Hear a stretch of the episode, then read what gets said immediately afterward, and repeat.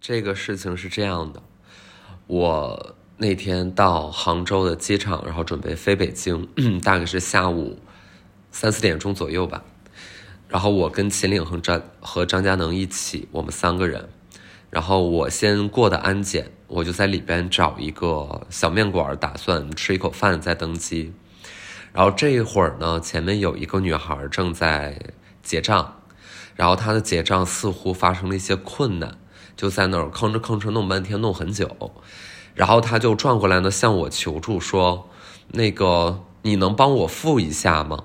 因为这种事儿你知道吗？会发生。就比如说，呃，你卡上没钱了，你限额了，然后但是你有现金，然后可以垫付一下什么的。然后我就我就说啊，行吧。我说那你这是为什么付不出去呢？他说这个上面显示我余额不够。然后。我这个人也真的是很大意，你说他都余额不够了，那我为什么要帮他付？然后我就我就觉得说，啊，好吧，多少钱呀？他买一杯果汁二十多块钱。我说那行，我我先帮你付一下，然后你转给我。他说好，然后我就帮他付了这个款，然后就一杯大果汁就做好了，就放在他旁边。然后呢，我就说那你打算怎么转给我呢？他说那我微信转一下，然后呃打开微信，他转给我。嗯，结果就显示他余额不够，就是 他倒是也没撒谎，真就是余额不够。我说，那你是有现金吗？我这脑子也是有问题啊。他要有现金，他早就付现金了。我说那怎么办呢？我当时很尴尬。然后我说支付宝呢？你有你支付宝有钱吗？然后他说我支付宝里应该有钱，你知道吗？这人就属于你问一句他答一句，他就不能想一些办法怎么地。然后好就打开支付宝，我看那个支付宝。他他好像也不太会用，你知道吗？他他是个年轻人，first of all，就她是一个年轻的女士，然后背一个双肩包，然后她呃对，打开她那个支付宝呢，她不太会用，然后我看那个余额写着大大的零元，然后我就很我很惶恐，我真的很惶恐。我说那怎么办？我说你有绑定信用卡吗？然后他大概有两张卡吧，什么建行、农行之类。然后这两张卡分别向我转的时候，全都显示余额不足。然后我就两眼发直，我就没有想到还能遇见这样的事，就是你。你应该是知道自己没有钱吧？你为什么要买果汁？你可以不买果汁，然后你可以 不要拉我下水。虽然二十块钱也不是很多，但这个事儿就尴尬，就尴尬在，他又不是两块钱，你就算了。然后他也不是两千块，就是今天这个事儿不解决，咱们就谁都别想好。他他这个就是二十，就正好卡在我这个心理边界上，我就很难受。然后我说那怎么办？我说那你。那你是要付吗？他说啊，我付，然后他就说啊，我这个是有钱的，就打开余额宝，然后余额宝呢里面是有七十块钱，哎呀，就总而言之也很纳闷吧，就是余额宝就凭借他那个年利率，你七十块钱，你一天可能拿零点零一分钱，我不知道啊，就是你能不能把它变成一点活动的资产呀？就不要。天呐，然后好，那就行，没关系，这不重要。然后就是拿这个余额宝付，他很显然也付不出来，而且在整个过程当中，他一直打开收款码。我说大姐，你不要打开收款码，现在不是我要向你付钱，你打付款。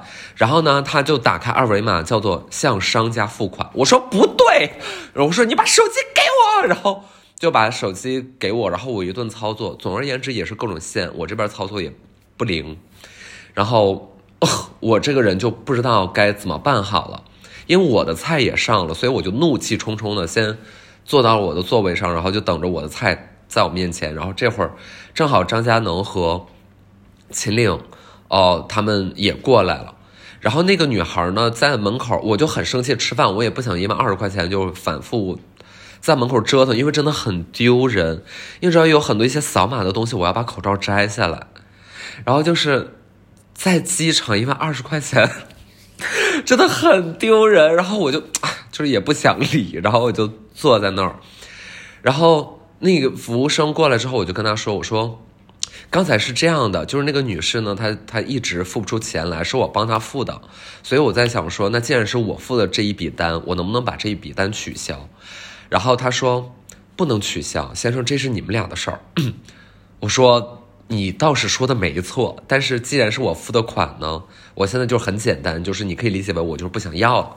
他说，那个果汁已经做好了呀，那个果汁这个女孩已经拿走了。然后我回头一看，女孩消失，女孩不见了。然后我说，那个女生她不是她她她是去哪儿了呢？他说我不知道，她可能去登机口那边了。我说佳能秦岭就是他们。这个女孩呢，就是少付我二十多块钱。我说麻烦你们到登机口那边找一下她，应该就是拿拿一杯果汁的那个人。然后我就啊，就坐在那儿就是骂娘。然后他们俩就过去了。然后到登机口那儿，发现这个女孩就端着一杯果汁，和另外一个女孩也端着一杯果汁，两个人在登机。就是你知道吗？就是连招呼都不打一声。我觉得你再怎么，再怎么样，就如果是我吧，将心比心哦，是不是留一下对方的电话，或留一下对方的微信，等日后，啊，就转一下二十块钱，这事儿也就算不完了，对不对？就如果你着急登机的话，OK，这是我能理解的。连个招呼都不打，就在那儿待着。然后我的同事呢，两位同事到那儿去，误会了，就以为是另外一个女生，也拿着一杯饮料。然后另外一被另外一个女生就特别的生气，就啊什么呀？什么呀？谁呀？什么呀，然后旁边那女生说是她的那个钱怎么地的，但是她的朋友居然也不说帮忙付一下，你知道两个人就是好奇怪。然后其中的那个另外一个女生就是一直还在催这个当事人呢，哎呀登记了登记了，就是我哦我天呐，我也太生气了。然后你知道我现在就是心里有阴影。我只要到杭州机场，然后就就遇到那个面馆，我就是能想到这一切，就是怎么会有，怎么会有这样的人呀？就是全网通缉他，全网把这个人给我找出来，但是最后付了，是怎么付的？他朋友帮忙付的。你说你朋友有钱，你就抓紧让他付一下。哎呦我天哪，就是显得我，你知道吧？就这件事儿会显得我非常的计较，小肚鸡肠，二十块钱，然后在这磨叽半天。但你懂吗？就是那感觉，就 I don't know you，我我要怎样？哎，太生气了，就很可笑。哇，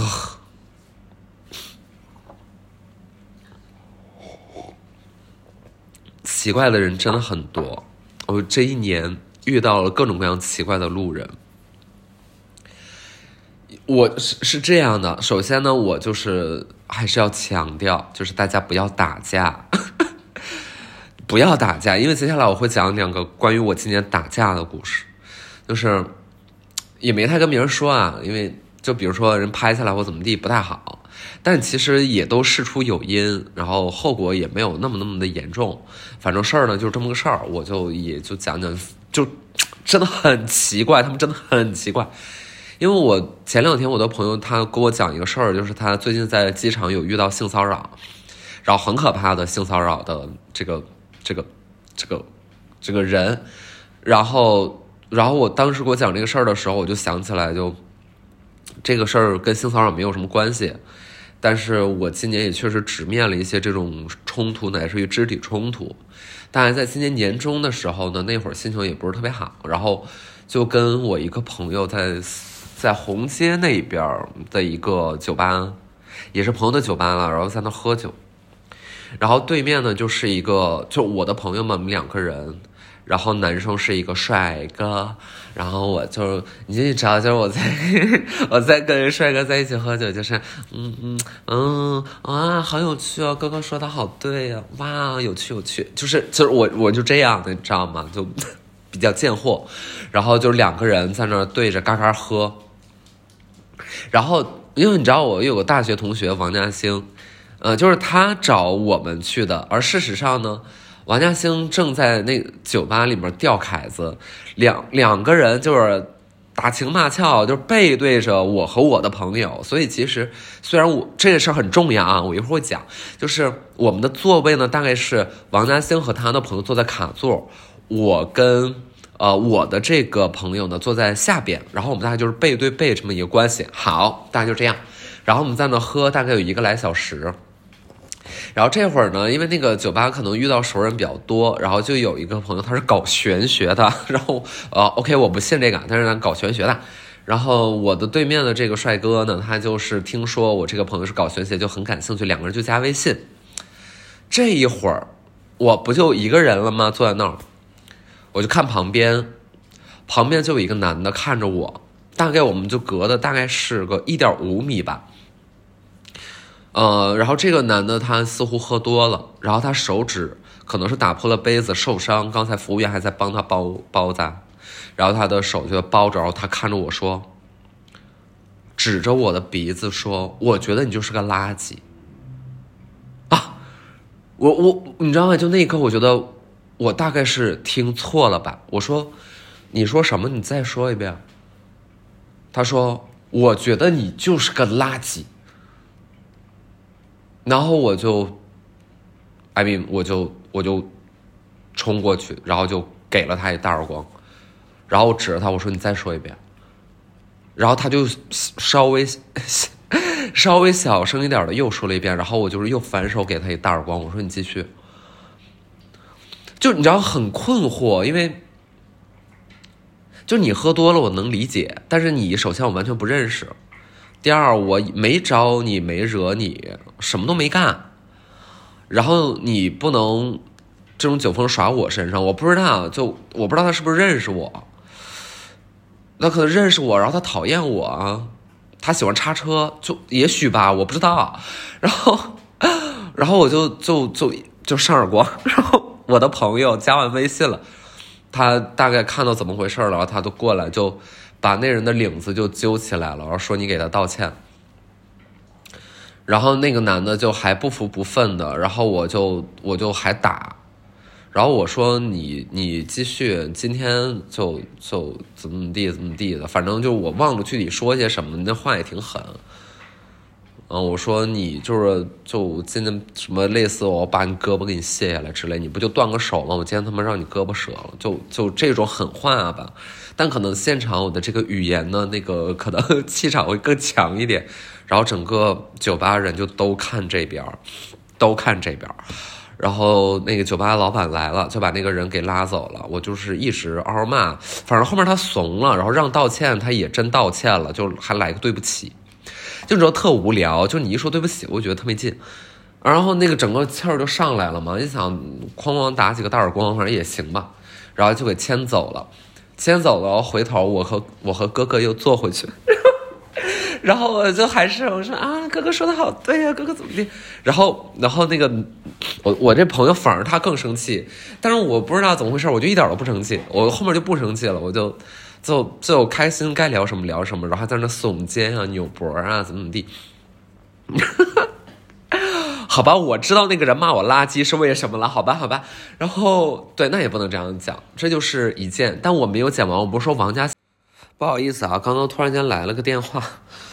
啊，对对对，然后我不说王家兴他在那个是他找的我吗？他太好笑了，他就是忙于吊凯，对刚才在他身后发生了什么事情一无所知。后来我走了之后，我就问王嘉兴，我说：“刚才我跟别人在那打架，发生冲突了，你怎么也不说过来帮我一下？”他说：“你发生什么冲突了？”我说：“我在那跟人扇大嘴巴子呢，你你你作为我大学室友，我的朋友都不说站在我旁边。”他说：“我没看见呀。”我说：“那你他妈在干嘛呢？” 他说：“我在跟凯子聊天我，你知道，你知道那酒吧简直小到小到跟卫生间一样大。虽然没有不敬的意思，但是那个酒吧真的不大，就是他一定可以听见。好奇怪呀！王嘉欣很奇怪，他这个人呢，就属于算了算了，不讲他，我讲他干嘛？他真的很奇怪，他嗯。Well，这个放到以后哪趴单讲，就单讲我大学的这几个神人。好，Well，然后另外一次，我不是有两次跟人发生肢体冲突吗？另外一次是，就是在这几天之后，同一周，还是喝酒，我跟秦岭在我们家楼下喝酒，然后那会儿是夏天，所以大家都可以坐在室外喝。然后其实喝的已经稍微有点多了，我就看到隔壁有一个男的，就我喝酒的时候有留意到他，因为他在跟这个酒吧的服务生，就一个女孩聊天的时候，就是非常轻佻，就是感觉那个就是有一些骚扰感啊，其实不止啦，就比如说他会说。哎呀，那个什么，我喝多了，你送我回家，怎么怎么地，就这种话，你知道吗？就挺讨厌的。然后因为这个女服务生我认识，她很好，她很专业，脾气也非常好，所以她遇到这种事儿呢，可能也不是第一次了。然后她还是比较知道怎么得体的、婉转的把这个事儿给挡过去啊。然后她就到一边了。反正我就对这个男的吧，就是第一印象就是非常差，但是也没有太怎么地，我也没说什么。然后我就进去到屋里去上洗手间，出来的时候呢，这个男的他就伸手，伸个食指就这么勾，说：“你过来。”然后我那气儿蹭一下就上来了，我想你谁？你哪位呀？然后我就走了过去，因为他坐着我站着，所以我的我走的离他非常的近，脸也就离他二十厘米。我说你什么事儿？然后他就有点吓到了，他没想说让我过去，我就过去，然后还挺冲的，问他什么事儿。他说：“你、你、你那个挑衅你，你是不是你挑衅我呀？”我说：“你叫我过来的，我现在过来了，你告诉我你什么事儿啊？”他说：“你什么意思？”我说：“你什么意思？你他妈叫我你什么意思？你神经病吧你？”然后就 就已经开始骂。然后他这个人吧，莫名其妙。首先他就是。也不是很瘦小的一个人，就是一个三十多岁男子。然后他就指着里边喝大了，他指着里面那个酒吧室内，他说关灯。然后秦岭就过来了，我们就没听懂什么叫关灯。我说什么意思？关灯。然后秦岭就揪着他说：“走走走，来走去关灯。”然后我在想，这是都是些什么呀？这是什么东西呀？啊，因为那是朋友的，也是朋友的酒吧。那你说我们进去要在里面打架了呢？万一碰到点什么，我其实有点不太好，我觉得。但是那个劲儿已经在那儿了，那就进去关灯。好，Let's go，就进去了。然后进去之后，就是两个人比比划划的，也没有真正打起来，就开始叫骂吧。然后他那边有人拦，我这边有人拦，就大概就属于两个人指着鼻子骂那样。然后突然间呢，他就拿了一个什么东西丢在我脸上。我当时以为是，我不知道，就是是个口香糖纸还是什么东西，就是也不大，也不严重，也也不厉害，但是我的脸就被丢到了。那我心想，你那这就是你先动的手啊，然后我就这不就有理由了吗？然后就开始打拳，就是真实的打拳，分别是左勾拳、右勾拳和下勾拳，就是好像是从下往上打是下勾拳嘛。怒打三拳，全都照头打，然后一边打一边骂，然后给他打的吧也是有点小懵一下，然后这会儿呢我就被另外一个壮汉给拦开了，就隔壁桌，搂着我说：“哎，你别跟他见识，怎么怎么，别跟他一般见识。”我说：“这人是不是傻逼？”然后没有，我说 我其实是这样的，我说：“你看他干嘛呀？他好讨厌。”然后因为你知道，就搂着我的这个这个叔叔真的。很帅，然后就很高大，嗯，我说你看他好讨厌，操，打的时候非常猛啊，然后就是被人拦的时候，就开始扮演小鸟，然后就继续骂，就是反正就是拉开之后，大概又在楼下嚎叫，两个人对着嚎叫了十五分钟到二十分钟，然后逐渐平息，逐渐平息，就是各坐在各自的座位上呢，还看着。对方偶尔再骂几句，就是说实话挺神经病。然后我要是旁边，我也挺烦的。但 Well，我当时以为我就是打了他两拳，因为我印象里是两拳。然后后来那个我就在进去的时候，那服务生跟我说说：“哎呀，真的对不起，斯达斯达，嗯地，嗯，然后有这这样的事儿，然后我说也没啥事儿，我也没咋地，他也没打到我，就是主要这个事儿的点就在于他完全没有打到我，就就是我在打他，我在雷他。然后我说我给打两拳，他说不是两拳，他说我查了三拳。我说你还查了？他说对。我说嗯，厉害。然后我行 就出来了。结果他的朋友在大概二十分钟之后来到了事发现场，就是他的朋友呢。是一个健身牛蛙，就是形如牛蛙，非常的壮，然后光头，很吓人。过来之后，他听说出事了，问我们怎么回事。我说他先动的手，然后他去问那个服务员，怎么回事啊？谁先动的手啊？然后服务员也指他，他先动的手，然后。他这个朋友指就 就找那男的说：“你看看你，你先动的手。”然后就开始数落自己的朋友，然后过来跟我们道歉说：“哎呀，实在不好意思。”我说：“哎，没事儿，没事儿，没事儿。”我说：“你，但你管好你的朋友，这怎么回事啊？这喝喝多耍酒疯就开始撩死人，然后就没啥的。然后第二天呢，他们给我发信息说，我打的那个男的是个官二代。”我就好害怕呀，我好害怕呀！那是个官二代，是个官几代，咋咋地咋咋地。那我说你官几代，你也不能这样。但我现在万一这个，当时要是有人拍摄，有人怎么地，就对我来说，不见得是一个，就你很难说这是正面新闻还是负面新闻嘛？到底有多大麻烦？就是。就肯定是那个人，他是过错方，就是先聊闲，然后再丢东西，怎么地的？我只是就是正当防卫。然后另外一个，就你说江洒怒打官二代，这听起来好像也是还挺解恨的，但我就 不行啊，这是不对的，通通是不对的。我这个再也不打人了，好吧？我不打，我不打了啊，我不打。就你知道吗？我这二零二零遇到的这些路人，真的也是一个比一个怪。这这这个这次我跟你们聊，就是二十多分钟，三个精美的小故事，让大家听得津津有味，一点营养都没有，也没啥技术含量。啊，那为啥没有人给我发 Clubhouse 的邀请码呢？我看。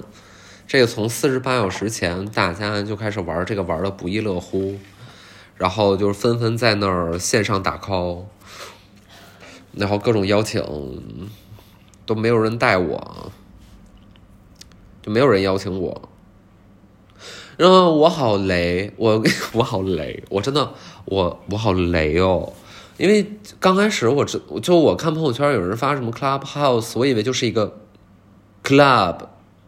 我不知道，我不知道它是一个 app，我以为它就是个 club，在 clubhouse 怎么地，我在 clubhouse 怎么地，然后说哦，然后后来才知道是一个 app，然后大家就在那玩的非常开心，然后就搞一些人云亦云的东西，真的是，但就是可能是我有点气吧，就这一波热度我没赶上，没人邀请。我现在还在等着官方给我发呢，官方也不给我发呀。刚刚打电话是，刚刚给我打电话是三亚的酒店的，应该是公关经理吧，客户经理。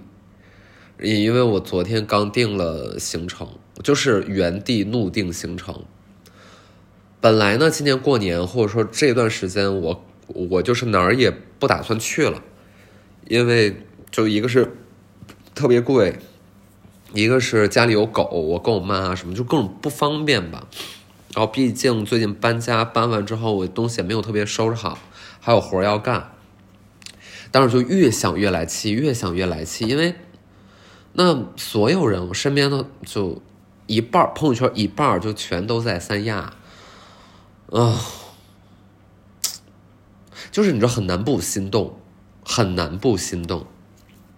然后就昨天，反正就是一一气之下就，心想不管了不管了，我就定我就定就贵我就定怎么样，然后就定了，然后定的很着急，后天走，然后大概就是五个晚上这一种，要在一个相对距离大家都很远的酒店吃东山羊、文昌鸡和黄灯笼辣椒。因为三亚我也去过太多次了，而且上次真的是，就可能你看我微博会知道，就今年大概是十月份、十一月份我忘了，就那段时间，二零年，我去了一趟三亚，花了好几万，那酒店一晚上一万来块钱，一万多吧，好几晚。从台风什么时候来，我什么时候来，我什么时候走，台风什么时候走，整个就是。我和台风一同过境，导致我什么都干不了。我去酒店大堂的时候，我问人家说：“我说那你看咱们这两个天儿，这逼天儿这样，能干啥呀？”他说：“你啥也干不了。”我说：“哦，说就在酒店大堂，酒店的人 原话，原话。我问他你我能干嘛呀？他说你什么都干不了。我说嗯嗯，那我能冲浪吗？” 因为那个领我的那个人他会冲浪，我说那我能冲浪吗，他说我都不敢冲，我说行，然后就在酒店里面肚子疼闹心闹心了好几天，然后那个酒店更可笑，其实是人家友情来的，但还是很好笑，这不闹台风吗？有一天大概是第二天不第三天早上。首先，我给大家讲一下我的户型。我的户型是一个高层，但那个高层有一个露天的泳池，就是自己房间的小泳池。然后平时如果天气好，应该是特别舒服。但那几天狂风啊，就是正好在对着大海，就是就是相当于海上这个风十级，我门口这个风十五级，就大概就是这种。好，然后大概是第二天、第三天早上，突然间有人敲门。我一打开，是一男一女两个服务生端着一大盘各种水果、牛奶、面包篮等等这种早餐，推进来说：“嗯，那个是您的漂浮早午餐。”我说：“哦哦，是我的漂浮早午餐。”漂浮，OK，然后就行吧，那漂浮吧，来吧。然后他们就把这些餐就是放到了泳池里。他们一边放的时候，我就一边说：“呃，这个外面风那么大，我们要不要就是放进来呀？” 那个女服务员非常的坚定说：“先生，这个是漂浮早午餐。”我说：“啊，好，那就漂浮吧。”然后 他们就把这个篮子，因为当时我在打字，我没有管，他们就把这个早餐放到了这个泳池里。你知道那个泳池这么大点儿。那个浪跟泳池的面宽一样宽。我出去之后，眼睁睁的看到这个漂浮的早午餐，从这一头飘到了另外一头，面包、果汁就在里面，就是泰坦尼克号的最后那十五分钟，你知道吗？就是这个状态，就在里面漂浮。我跟他们说不行，这样不行，我这样吃不了，你们快点拿进来吧。然后拿进来，就我感觉就是。字面意义上漂浮就是人生浮沉早午餐，拿到屋里之后，拿出 POS 机说：“先生，您这边怎么支付？”然后我当时就很困惑，我说：“啊，是我要支付的吗？我我其实没有点，因为我以为这就是他们送我的，因为我没有点呀。然后支付，那嗯，因为也不能太丢面子，我说好吧，支付吧。啊，他说：“先生，漂浮早午餐是七百五十元。”七百五十元，然后我就我就硬撑，就是就是来见过世面，见过世面，我就咬紧牙关，我就为了这些漂浮的东西，然后 付了这七百多块，然后就很痛苦的在他们走之后，就是在屋里吃这个满是滴的满是水的早午餐。这是我的三亚之行。当然了，后来酒店给我打电话说他们搞错了，他们那个就是送我的，但是那个服务员是新来的，反正就各种给服务员推锅，然后怎么怎么地。我说哎呀，算了，没关系，没关系。然后他们就把那个钱原路退回来，大概就是这样。然后总而言之呢，就上次去三亚去的非常的伤。然后我不知道这次啊，我希望就是岁月能将我温柔以待，好吧，温柔以待。我就是。也也不打架了，我也不闹事儿了，我也在机场不随便给人付款了，然后我就是好好的过好我的小日子，行吗？我这点要求，我这要求不多吧？